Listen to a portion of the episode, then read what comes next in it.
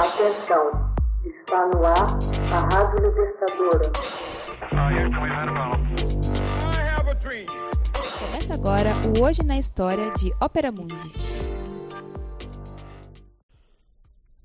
Hoje na História. 29 de novembro de 1864. Milícia do Colorado ataca aldeia de indígenas Cheyennes e Arapahos. A milícia do território do Colorado ataca em 29 de novembro de 1864 uma aldeia habitada pelos indígenas Cheyenne e Arapahos em Sand Creek, a leste das Montanhas Rochosas, por ocasião das guerras indígenas. No curso da batalha, que durou dois dias, as forças do coronel John Chivington matariam cerca de 270 nativos, sem distinguir homens, mulheres e crianças.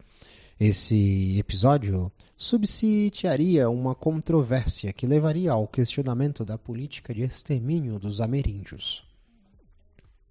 As causas do massacre de Sand Creek têm raízes no longo conflito pelo controle das grandes planícies do Colorado Oriental. O Tratado do Fort Laramie de 1851 garantia a propriedade da área ao norte do rio Arkansas até os limites do estado de Nebraska aos Cheyenne e aos Arapahos. Contudo, no final da década, ondas de mineradores euro-americanos inundaram a região em busca de ouro nas montanhas rochosas do Colorado, colocando extrema pressão sobre os eventuais recursos das planícies áridas.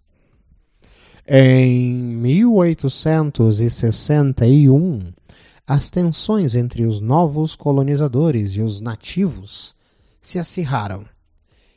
Em 8 de fevereiro, uma delegação Cheyenne, encabeçada pelo cacique Caldeirão Preto, ao lado de alguns líderes Arapuí, ajustaram um novo assentamento com o governo federal.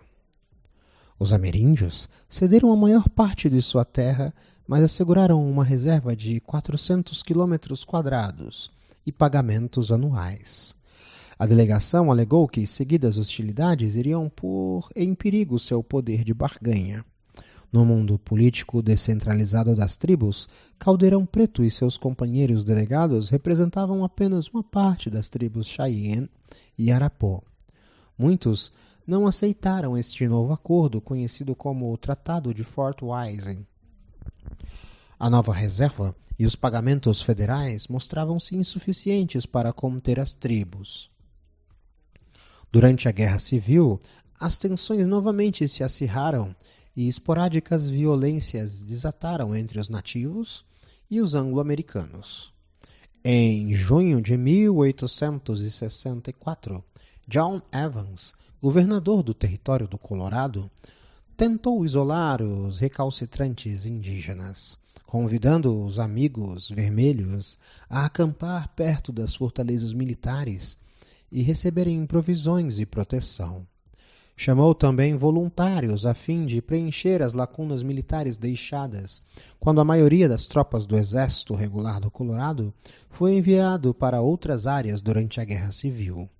Em agosto, Evans encontrou-se com Caldeirão Preto e diversos outros chefes indígenas para firmar uma nova paz e deixar a todos satisfeito. Caldeirão Preto mudou sua tribo para o Fort Leon, em Colorado também, onde o comando militar os encorajou a caçar perto de Sand Creek. No que só pode ser considerado um ato de traição, Chivington locomoveu suas tropas para a planície e em 29 de novembro atacaram os confinados e inocentes nativos, dispersando homens, mulheres e crianças perseguindo e os encurralando. As baixas refletem a natureza unilateral da batalha. Apenas nove dos homens de Shivington foram mortos. 148 dos seguidores de Caldeirão Preto foram massacrados selvagemente, mais da metade dos quais mulheres e crianças.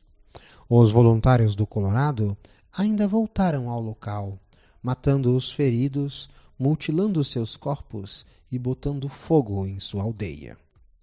As atrocidades cometidas pelos soldados foram inicialmente elogiadas, contudo, passaram a ser condenadas à medida que as circunstâncias do massacre foram sendo melhor conhecidas.